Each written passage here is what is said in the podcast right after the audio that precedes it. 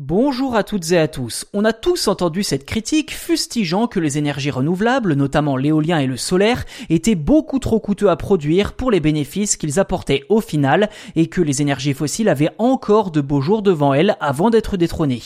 Eh bien, le rapport de force pourrait prochainement s'inverser au profit du solaire, d'après les dernières estimations du centre d'études britannique Carbon Tracker. D'après eux, le prix de l'électricité issue des énergies renouvelables, et plus précisément le solaire, baisse chaque année d'environ 18%, la rendant de plus en plus abordable.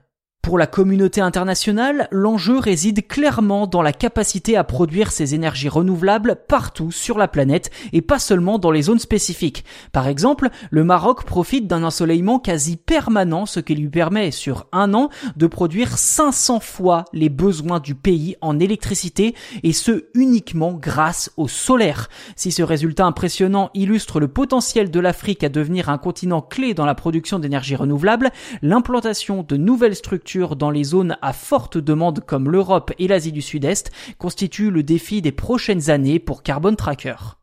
Si l'on considère que le pic de demande en termes de pétrole, gaz et charbon a été atteint en 2019, la production d'énergie renouvelable, elle, ne cesse de croître à l'échelle mondiale, ce qui est une excellente tendance. D'ailleurs, l'objectif d'une neutralité carbone mondiale en 2050 pourrait clairement être atteinte grâce à la technologie actuelle. On estime en effet que la capacité de production des énergies renouvelables serait d'environ 6700 pétawattheures par an, soit 100 fois la demande énergétique mondiale. C'est absolument incroyable. Par contre, cela ne veut pas dire que c'est ce que nous produisons chaque année en énergie solaire, éolienne et hydroélectrique, non, loin de là, mais c'est ce qui pourrait être atteint si l'on développait pleinement les infrastructures comme les fermes solaires, les parcs éoliens et les barrages hydroélectriques. À ce jour, un panneau solaire de 5 mètres carrés peut produire autant d'énergie qu'un baril de pétrole chaque année.